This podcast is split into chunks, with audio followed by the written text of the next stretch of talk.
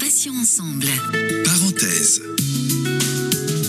Et soyez les bienvenus si vous venez de nous rejoindre sur euh, Patients Ensemble. Céline et Valérie avec vous pour ce rendez-vous de l'après-midi où nous recevons sur l'antenne des experts, du personnel soignant, des professionnels de santé, mais aussi des malades ou des anciens malades qui viennent témoigner.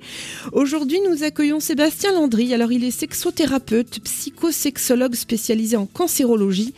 Et avec lui, nous allons évoquer le thème de sexualité et cancer. Sébastien, bonjour, bienvenue et merci d'avoir accepté notre invitation sur Patients Ensemble. Bonjour, merci à vous.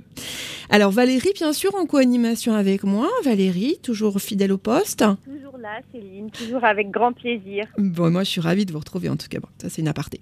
Alors, Sébastien, la première question. Euh, on va rentrer hein, dans le vif du sujet, si j'ose dire. Est-il fréquent d'avoir des troubles dans sa sexualité lorsque l'on souffre d'un cancer? Oh Oui, ça c'est extrêmement fréquent euh, déjà pendant les traitements.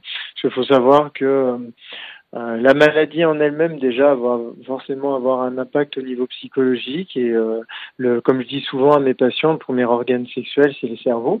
Donc à partir du moment où il y a des angoisses qui sont présentes, des peurs, il va y avoir un retentissement sur le désir sexuel et puis après pendant tous les traitements, euh, que ce soit la fatigue qui est engendrée par les traitements, que ce soit les douleurs, euh, les effets secondaires, ils vont avoir un impact sur la vie intime et sexuelle des malades. Et puis ce qui est euh, vraiment assez embêtant, on va dire, sur ces problématiques-là, c'est qu'elles ont tendance à s'installer et on voit que ça dure des fois même plusieurs années après l'arrêt des traitements. Donc c'est des effets secondaires qui sont fréquents, on n'en parle pas beaucoup, et euh, ils ont tendance à s'installer dans le temps. Donc Sébastien, vous venez de nous en parler un petit peu, mais euh, les impacts du cancer et des traitements euh, sur le corps peuvent réellement donc altérer la sexualité. C'est ça que vous nous dites. Hein? Bien sûr, bah déjà il y, a, il y, a, les impacts physiques de la maladie et des traitements. Hein. Le corps va changer très rapidement pendant les traitements. L'image de soi est hyper importante. Hein. C'est la capacité de séduction qu'on appelle. Hein. C'est vraiment déjà de s'apprécier soi-même avant de pouvoir imaginer être être plaisant pour les autres. Donc ça, déjà, va avoir cet impact-là.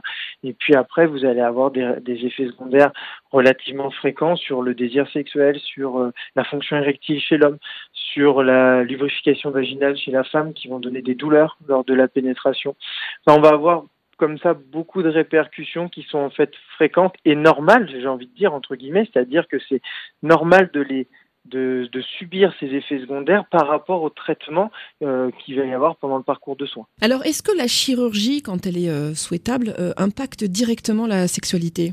Alors, si on a une chirurgie sur, par exemple, les organes génitaux, si on prend par un, un, un cancer gynécologique ou un cancer de prostate ou chez l'homme ou colorectal, on va avoir un impact direct sur la fonction sexuelle. Ça, c'est une certitude. Après, peu importe en fait euh, la chirurgie, à partir du moment où le corps est altéré, euh, je pense par exemple chez les femmes qui ont une ablation du sein, on pourrait dire hein, bah, le sein, euh, oui, d'accord, il y a l'autre, par exemple, dans la sexualité, et ça va pas gêner l'acte, si je parle vraiment en termes d'accomplissement d'un coït, ça gênera pas.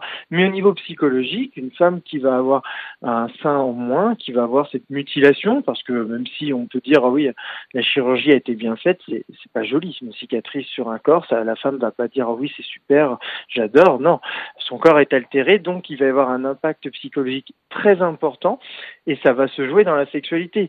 Par exemple, une femme qui peut pas regarder, enfin un homme, hein, une partie du moment on peut pas regarder son propre corps dans un miroir parce que euh, on, le, le trouve pas beau par rapport aux cicatrices qu'il y a de présent. Si on se dit nous on a du mal à le regarder, comment partager ça avec quelqu'un d'autre? Donc forcément, la sexualité va être impactée par la chirurgie, Il une réappropriation du corps qui va être importante à faire pour pouvoir passer cette difficulté et partager un moment d'intimité avec quelqu'un. Valérie, justement, une réaction peut-être euh, là-dessus, vous qui êtes euh, directement concernée, si j'ose dire? Oui, complètement, ça me parle beaucoup. Donc euh, j'ai eu j'ai eu une double mastectomie, donc effectivement. Alors j'en ai plus un, j'en ai plus du tout. Donc je suis passée je suis passée par cette étape-là, effectivement, d'accepter son corps et de se regarder dans le miroir, de pouvoir se toucher aussi, puisque mhm. la douche, par exemple, c'est quelque chose de particulier. J'ai envie de dire, il y a aussi l'étape 2 qui est par rapport au conjoint. Euh, Est-ce qu'il y a des réticences? En tout cas, moi, je le vis par rapport à mon conjoint. C'est une zone qu'il n'a pas trop envie d'explorer, qui moi ne me gêne pas du tout. Euh, Est-ce que c'est des choses que, que vous rencontrez?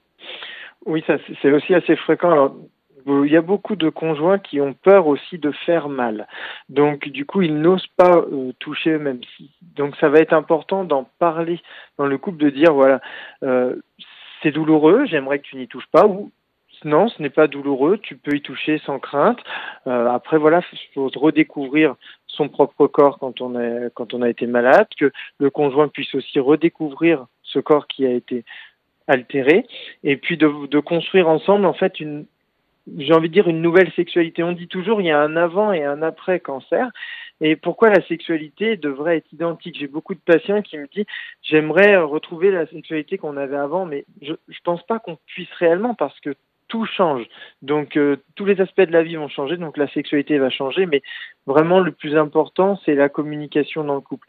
Il faut échanger sur euh, ce que l'on vit, ce que l'on ressent, et il faut pouvoir dire à l'autre qu'est-ce qui est difficile euh, avec son propre corps, avec sa féminité, parce qu'il ne peut pas deviner. Et souvent, le partenaire, il a peur de faire mal. Moi, en, en consultation, je reçois beaucoup de couples qui me disent mais j'ose pas la toucher, j'ai peur de lui faire mal. Et c'est pour ça qu'en fait, il y a après des difficultés qui peuvent aussi s'installer. Sébastien, j'imagine qu'il y a beaucoup d'hommes qui sont très perturbés par euh, la vision d'une femme, euh, bah, de leur femme un peu mutilée.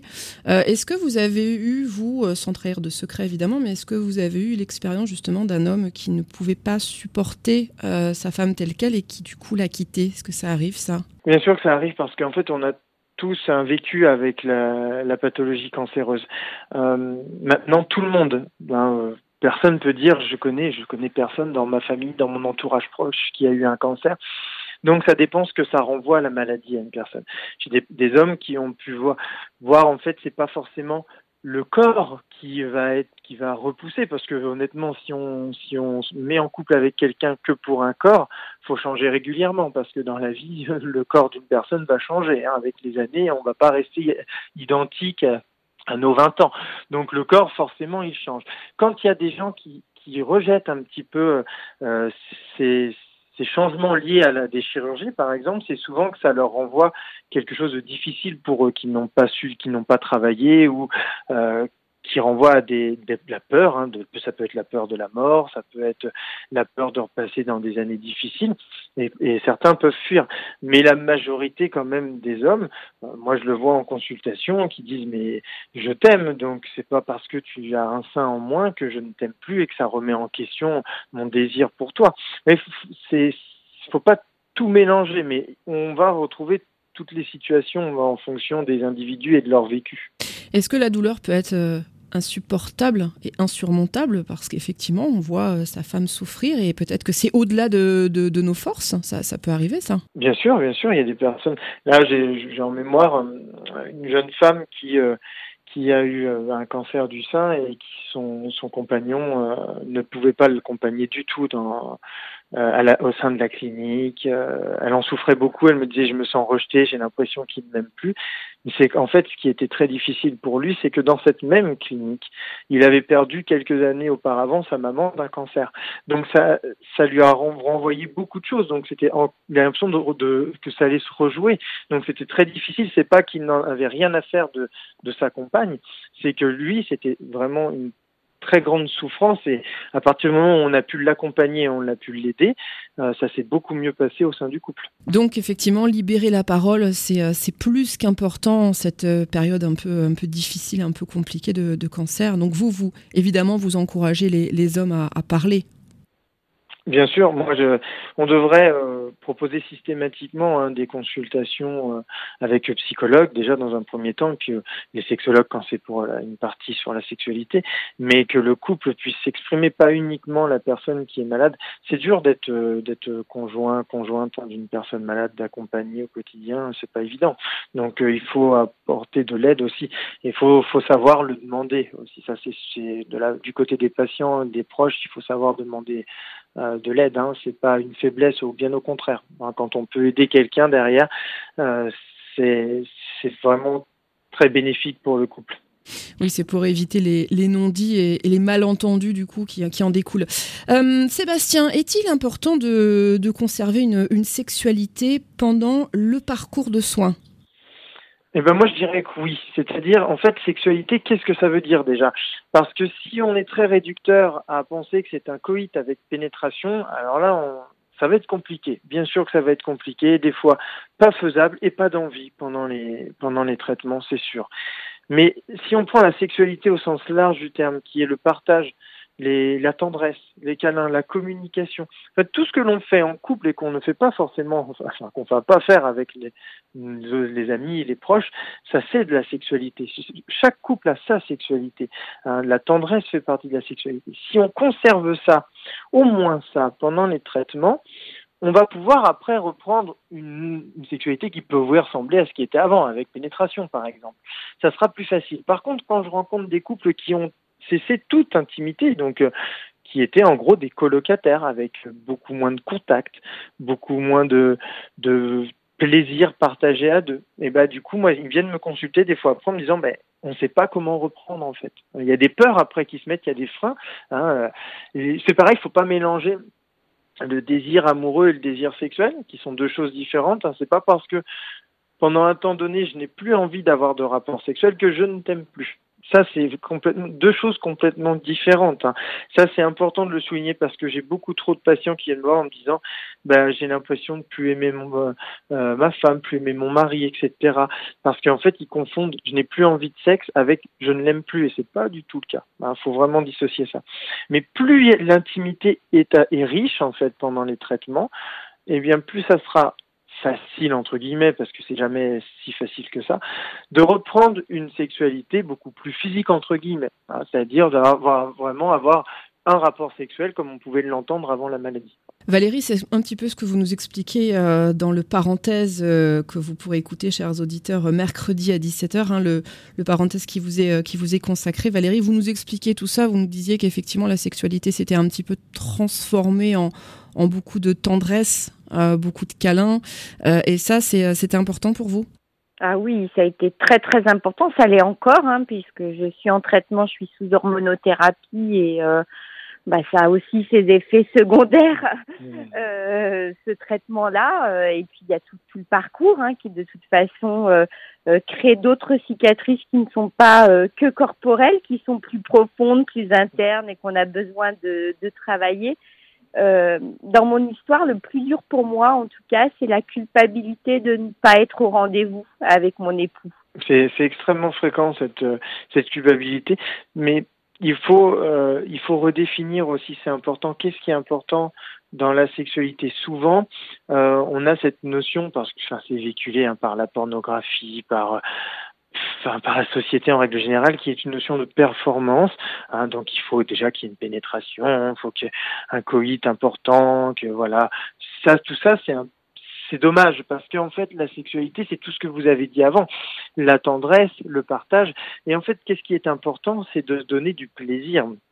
Et on peut donner du plaisir différemment et même quand on est fatigué, quand on a moins d'envie, on peut partager des moments très très plaisants et il faut pas culpabiliser de ça parce qu'au contraire ça c'est ça c'est très important et c'est très bien de pouvoir consacrer du temps pour son couple.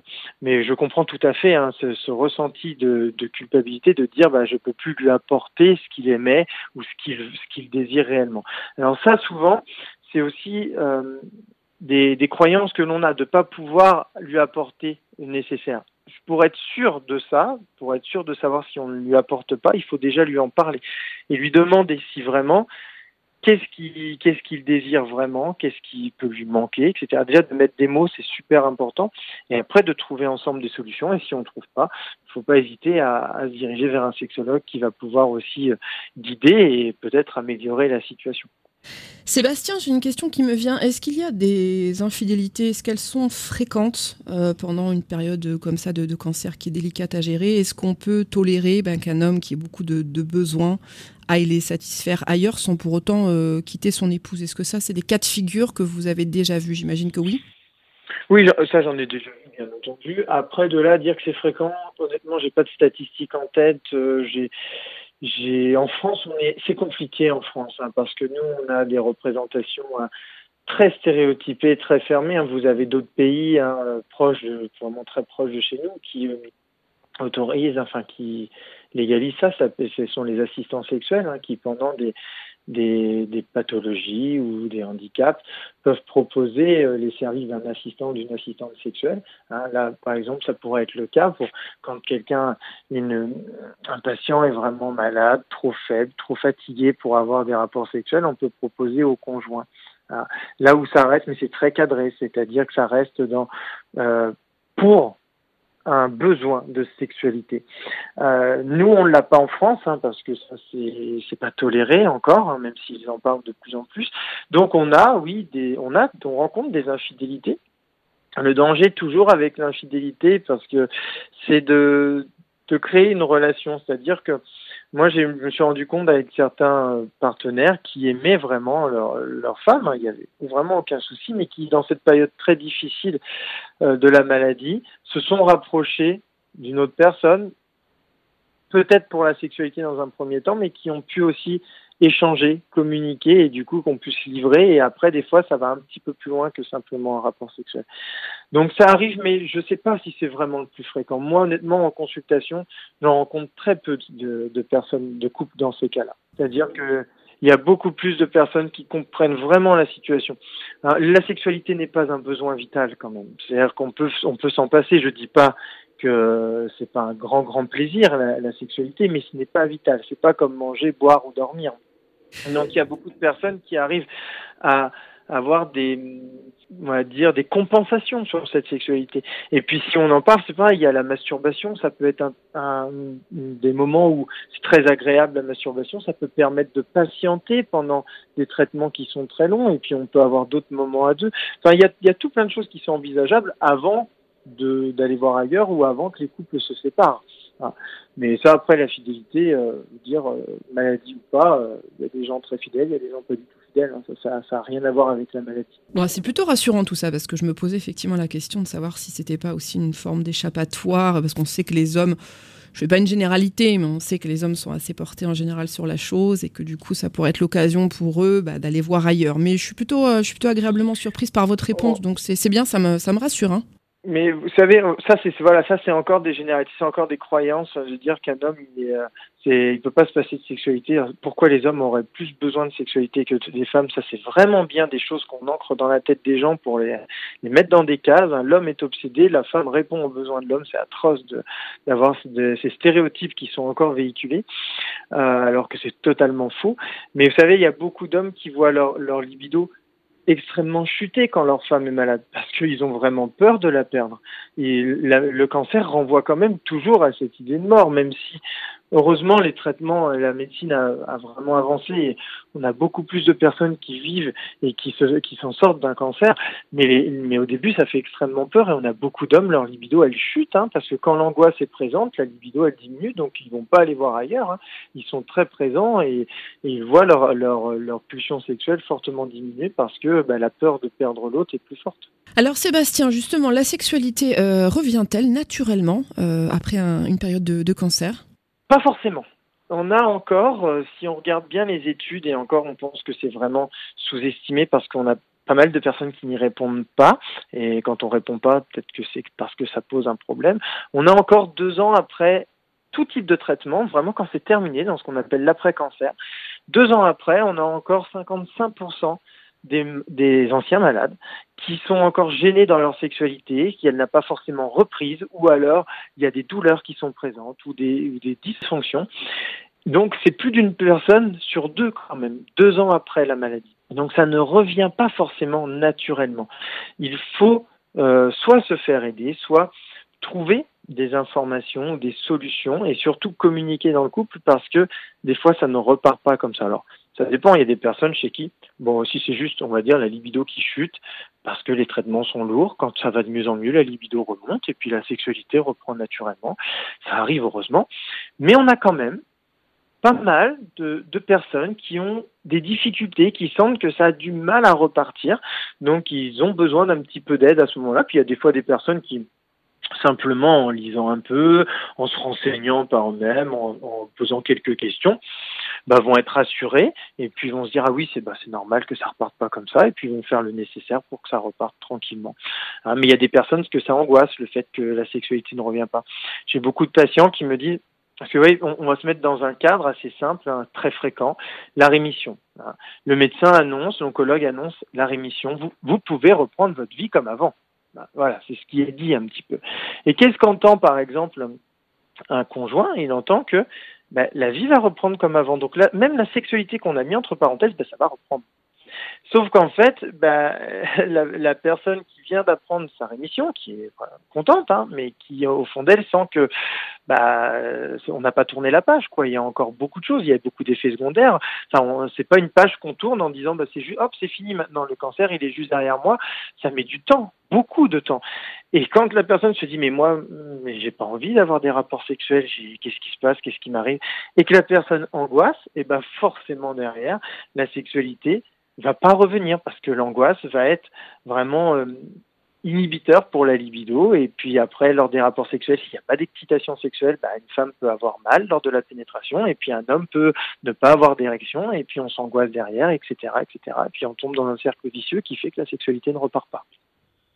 Vous disiez justement que ça pouvait prendre du temps. Alors, euh, bon, évidemment, on parle de, généralité, mais euh, le corps peut mettre combien de temps à, repartir au niveau sexuel après, après une, rémission? Est-ce que bah, ça dépend de, chaque personne, mais est-ce que c'est de l'ordre de six mois, un an, deux ans? Comment ça se passe? C'est difficile vraiment de dire, oui c'est sûr, mais en fait, si vous voulez, physiologiquement, ça repart assez vite. C'est le côté psychologique. Je dis le premier organe sexuel, c'est le cerveau. C'est-à-dire que si la tête, elle s'est habituée, elle se dit, oh là là, je vais prendre l'exemple d'une femme qui a des dyspareunies, des douleurs à la pénétration pendant les traitements parce qu'elle a des sécheresses vaginales importantes. Elle a des douleurs lors de la pénétration, elle a mal, donc elle va arrêter. Parce qu'on n'aime pas avoir mal quand même. Donc du coup, elle va soit diminuer ou, ou fuir un petit peu pour diminuer le nombre de rapports sexuels. Et puis quand les traitements sont terminés, même si la lubrification vaginale va reprendre en quelques semaines, quelques mois, pour certaines femmes, va revenir. Mais la femme la garde en tête ce souvenir de cette douleur lors de la pénétration. Et qu'est-ce qui va se passer quand elle va ils vont réessayer un rapport sexuel s'il y a pénétration? Elle va plutôt être stressée à se dire pourvu que j'ai pas mal, pourvu que j'ai pas mal. Elle va pas être dans l'excitation nécessaire pour augmenter sa lubrification vaginale. Elle va être dans d'une une appréhension qui fait que son vagin ne va pas se mettre à lubrifier, donc il va être plus sec. Et quand il y aura pénétration, parce qu'il n'y aura pas d'excitation sexuelle, elle aura mal. Et là, elle va se dire, eh ben voilà, c'est pas réglé. J'ai toujours ce problème-là. Alors qu'en fait, c'est juste une appréhension qui fait que la lubrification ne va pas avoir lieu. Vous on va dire que le corps a récupéré, mais la tête garde encore des séquelles et qui fait que ça s'impacte forcément sur le corps et ça va perturber la sexualité.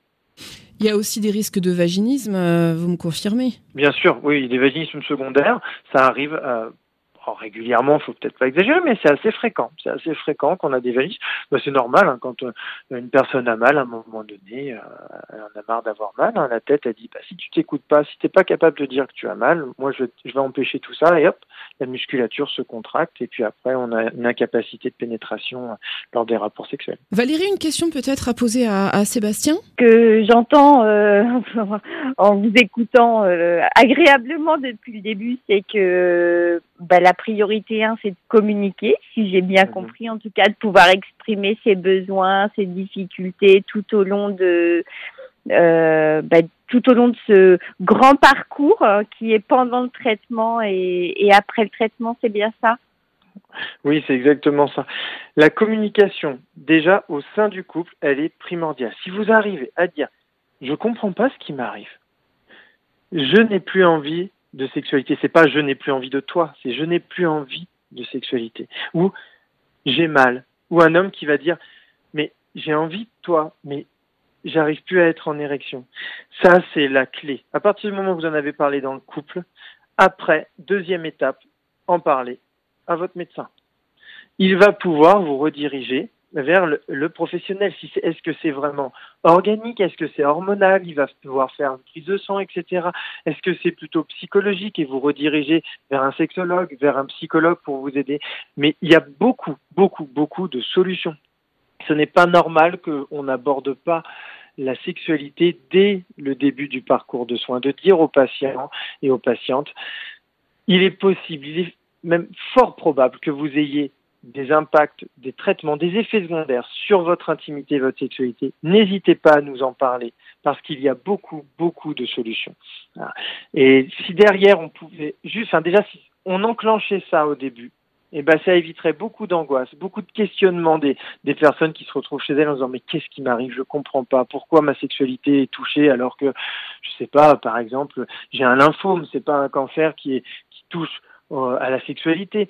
Euh, pourquoi j'ai ça Et si on avait dit simplement c'est normal d'avoir des répercussions, des effets secondaires sur sa sexualité, il y a des solutions. Bah déjà, on angoisse moins et après on se dit mais attends il m'en a parlé, je peux lui poser la question et puis il redirige vers les professionnels qui vont avoir les solutions et on trouve quasiment tout le temps des solutions, vraiment quasiment tout le temps on a des solutions qui fait que la sexualité s'améliore.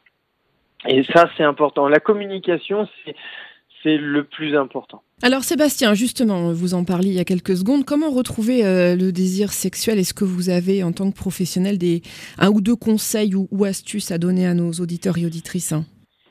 Bien sûr, la libido, donc on est d'accord, il y a une part hormonale. Bien sûr, on a tous eu nos pulsions sexuelles qui sont arrivées à l'adolescence avec les hormones qui explosent. On est bien d'accord. Mais si on s'arrête à ça, ça voudrait dire que toute femme ménopausée qui voit ses, ses cycles hormonaux chuter, bon bah elle n'a plus, elle n'a plus de libido. Donc elle n'aurait plus de sexualité. Or, c'est complètement faux. On a beaucoup de femmes ménopausées, et heureusement, qui ont un fort désir sexuel. Parce que la libido, elle a quand même une très grande dominance psychique. Donc, qu'est-ce qui veut, comment on booste une libido, un désir sexuel? Eh bien, en créant un imaginaire érotique. Et comment on crée un imaginaire érotique? Eh bien, le top du top, ce sont les lectures. En lisant des livres érotiques, la tête va créer ces images et va donc créer des images sexuelles qu'on appelle après des fantasmes. Les fantasmes après vont venir régulièrement, la nuit par exemple, dans des rêves érotiques ou la journée, et ces fantasmes vont donner l'envie d'aller vers la sexualité. Si on pense au sexe, on a envie de sexe, si on n'y pense jamais, on n'a pas envie. Donc ça c'est déjà sur la libido. La libido, ça se travaille. La masturbation, ça peut aider si on aimait ça, eh ben faut, réessayer. Il y a de grandes chances qu'on apprécie de nouveau si on n'a jamais essayé, bah, il est jamais trop tard pour voir si on arrive à se donner du plaisir. Donc ça, ça va booster la libido. Hein. Et c'est très très très important. Et puis après, dans le couple, changez peut-être vos habitudes. S'il y a des douleurs à la pénétration, la lubrification, elle a peut-être pas disparu, elle va peut-être mettre un petit peu plus de temps. Donc des préliminaires, alors qu'on devrait même pas appeler préliminaires parce que ça c'est de la sexualité en fait, mais tout ce que l'on peut faire avant une pénétration, peut-être prendre plus de temps encore. Et puis utiliser peut-être des lubrifiants. Enfin, il y a beaucoup, beaucoup de solutions pour euh, tous les problèmes. Hein. donc, mais il faut en parler pour trouver euh, des petits conseils. Il n'y a pas besoin d'aller forcément voir un sexologue. Moi, c'est d'ailleurs pour ça que j'ai écrit euh, un livre qui s'appelle Cancer et, et, sexualité, si on en parlait, parce que dedans, je donne beaucoup de conseils où la consultation n'est pas obligatoire. La consultation, elle va venir euh, aider des personnes qui ont peut-être déjà testé certaines choses, mais qui se disent, bah non, là ça marche pas, parce que des fois, en, effet, ça va pas suffire. Et puis derrière, on va pouvoir aider nous un peu plus euh, en profondeur entre guillemets. Donc ouais, mais mais il y a des solutions très très simples, donc il faut s'en saisir. On va parler de, ces messieurs. Euh, quelles répercussions les cancers de, la prostate ou du testicule peuvent-ils avoir sur l'intimité de l'homme cette fois-ci? Alors déjà, cancer de prostate, à partir du moment où on touche à la prostate, on touche à la fonction érectile. Euh, ça, c'est une certitude. On peut préserver hein, grâce aux nouvelles chirurgies, on peut récupérer. Souvent, un cancer de prostate, ce que je dis à mes patients, c'est que c'est une rééducation de la fonction érectile, ça peut prendre entre trois mois et deux ans. Donc déjà, il faut avoir un peu de patience sur ça, mais on peut souvent récupérer la fonction érectile quand la chirurgie n'a pas été trop trop importante et qu'on a pu préserver, on va dire physiquement entre guillemets, la fonction érectile. Mais au-delà de cet impact vraiment euh, physique, il y a un impact psychologique énorme qui est encore plus euh, appuyé par certains médecins et par la société.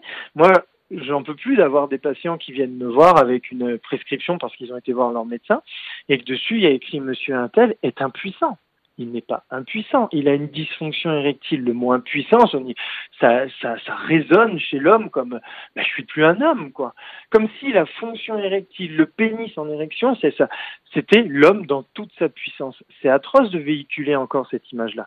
Mais le problème, c'est que les hommes qui ont des dysfonctions érectiles, c'est ça, c'est comme ça qu'ils peuvent le vivre. Donc en fait, il y a une atteinte dans leur virilité qui est énorme. Et ça, ça, c'est pas normal. C'est-à-dire que c'est pas parce qu'ils ont un, problème, une dysfonction érectile que ça remet en question euh, qui ils sont réellement et leur place d'homme, par exemple, dans la société, dans leur famille, ce que vous voulez. Donc ça, déjà, il faudrait bannir un petit peu, euh, un peu ce langage-là. Et surtout que chez eux, on a beaucoup de solutions pour récupérer la fonction érectile. Mais si on est là en train de leur dire que dans leur tête, ils valent plus rien parce qu'ils sont impuissants, bah, on va ramer derrière nous pour essayer de les aider. Si derrière, on dit juste, ah, c'est tout à fait normal, cette chirurgie, elle impacte la fonction érectile mais il y a une récupération qui est possible et euh, il y a des exercices à faire, il y a des médicaments. Enfin, il y a tellement de choses pour récupérer une fonction érectile. Bah, l'état d'esprit n'est pas le même pour l'homme. Donc, il faut un petit peu que du côté soignant, on, change un peu notre, notre vocabulaire et puis euh, les représentations qu'il y a autour de la sexualité de l'homme. Donc justement, d'où peuvent provenir les, les troubles de, de l'érection, euh, Sébastien? Alors les troubles de l'érection, ils peuvent provenir euh, donc des, des, chirurgies, comme on disait, hein, prostate, cancer de vessie, colorectal, hein, quand c'est pas vraiment, on a des, des, impacts directement au niveau physiologique, mais après euh, une chimiothérapie parce que de la fatigue. Quand on est fatigué, c'est comme chez la femme. Hein. En fait, lubrification vaginale et, euh, euh, érection chez l'homme, c'est à peu près la même chose. Ça répond à une excitation sexuelle. L'homme est persuadé de contrôler son érection et son éjaculation. Il n'a rien compris. L'homme n'est pas capable de faire ça. L'homme est simplement capable, comme, comme chez la femme, de jouer sur son excitation sexuelle. Mais quand on est épuisé par des traitements, quand euh, il y a des douleurs qui sont présentes, eh bien forcément on n'est pas excité. Donc l'érection chez l'homme, elle va pas être présente. C'est pas qu'il ne peut plus, c'est simplement qu'il ne sera pas excité, donc il ne pourra pas être en érection. Donc chimiothérapie, les radiothérapies, quand elles sont pelviennes, elles vont impacter directement la fonction érectile. Euh, L'hormonothérapie, comme chez la femme, on n'en a pas beaucoup parlé ce traitement-là, mais qui est vraiment très très difficile. L'hormonothérapie, c'est une castration chimique au niveau des hormones sexuelles et sans hormones sexuelles, c'est difficile hein, d'avoir une libido, d'avoir une fonction euh, érectile chez l'homme, une lubrification vaginale chez la femme. Donc euh, oui, beaucoup de traitements vont avoir des impacts en fait sur la sexualité de l'homme, mais aussi de la femme. Nous, on a des, des, solutions derrière, bien sûr, on a des solutions pour aider, mais il euh, faut encore que les patients ils soient au courant que ça existe. Sébastien, pour terminer euh, cet entretien, peut-être un dernier conseil à l'attention de nos auditeurs et auditrices. Qu'est-ce que vous avez envie de, de leur dire? Ben, J'ai envie de leur dire que la sexualité, c'est vraiment propre à chacun. C'est-à-dire qu'il n'y a pas une sexualité, qu'il y a des millions de sexualités, qu'on la voit vraiment comme on construit sa sexualité dans son couple et qu'il n'y a pas de tabou à avoir autour de la sexualité. C'est pas parce que le corps médical est bourré de tabous sur ce sujet que nous on doit en avoir. Parce que quand on n'aborde pas la sexualité, j'ai trop de patients qui me disent mais j'ose pas en parler à mon oncologue. Je, suis là pour pour soigner un cancer. Il va croire que je suis obsédé. Mais non, L'oncologue nous demande bien tout le temps comment ça va dans la vie, euh, la famille, les amis, même nos médecins, les médecins traitants, le travail se passe bien, etc. Mais jamais on nous demande si notre sexualité, si tout va bien sur notre vie intime. Il faut enlever ce tabou-là et la sexualité, elle fait partie de la vie. Ça peut être une partie très importante pour certaines personnes. Faut pas culpabiliser. Et puis pour ceux qui, qui c'est pas très important la sexualité parce qu'ils ont d'autres priorités, bah c'est pareil. Ne culpabilisons pas. Faut faut s'écouter soi-même. Et puis si besoin, il faut vraiment demander de l'aide et surtout, surtout en parler dans son couple. Communiquer, ça, c'est la, première des solutions pour une problématique sexuelle. Donc le mot de la fin, c'est bien communiquer. Sébastien Landry, merci infiniment pour votre participation à cette interview et surtout vos précieux conseils. Euh, je rappelle que vous êtes sexothérapeute, psychosexologue spécialisé en cancérologie. Vous êtes également euh, ingénieur, conférencier et vous êtes auteur et directeur de la collection Et si on allait mieux aux éditions InPress avec notamment l'ouvrage Cancer et sexualité si on en parlait. Merci Sébastien, à bientôt. Merci à vous. Merci Valérie. Merci Céline, merci Sébastien, c'était vraiment très très intéressant. Tant mieux, merci beaucoup. Merci encore. Pour écouter ou réécouter nos émissions en podcast, dont celle de Sébastien entre autres, eh bien c'est facile, c'est sur euh, ce site, passion pluriel-ensemble.fr. Vous pouvez enregistrer ou partager euh, ces podcasts sur vos réseaux sociaux. On se retrouve dès demain matin à 9h pour Matin Soleil avec de nouveaux invités qui viendront nous faire découvrir, comme d'habitude, leurs associations ou venir nous raconter leur histoire. Et à 11h30, vous avez la rubrique Vous avez un message qui vous donne la possibilité de pouvoir communiquer aux auditeurs une information importante, remercier une association, pourquoi pas votre médecin ou votre infirmière sur l'antenne grâce à notre répondeur 01 86 86 86 36 ou sur mon message patient au pluriel-ensemble.fr. Et à 17h, on se retrouvera pour accueillir un nouvel invité dans parenthèse. Passez une excellente fin de journée. Je vous dis à demain et d'ici là, bien sûr, prenez soin de vous et des vôtres. Salut. Passion ensemble. Parenthèse.